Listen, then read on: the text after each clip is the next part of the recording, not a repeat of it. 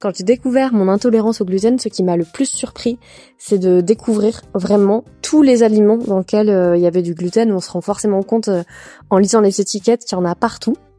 Et euh, je me suis dit heureusement que j'aime bien cuisiner, sinon je peux vraiment plus rien manger, en sachant que je suis passionnée de pâtisserie et que j'avais passé mon CAP pâtisserie deux ans avant de découvrir mon intolérance.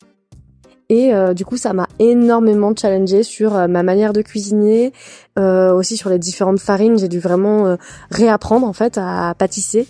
En fait, on remplace pas simplement une farine par une autre. Il faut faire vraiment un mix avec plusieurs farines. Et ça a vraiment diversifié la manière que j'avais de m'alimenter. Donc c'était vraiment, c'est vraiment positif pour moi. Et j'ai même ouvert un compte Instagram sur la pâtisserie et la cuisine sans gluten.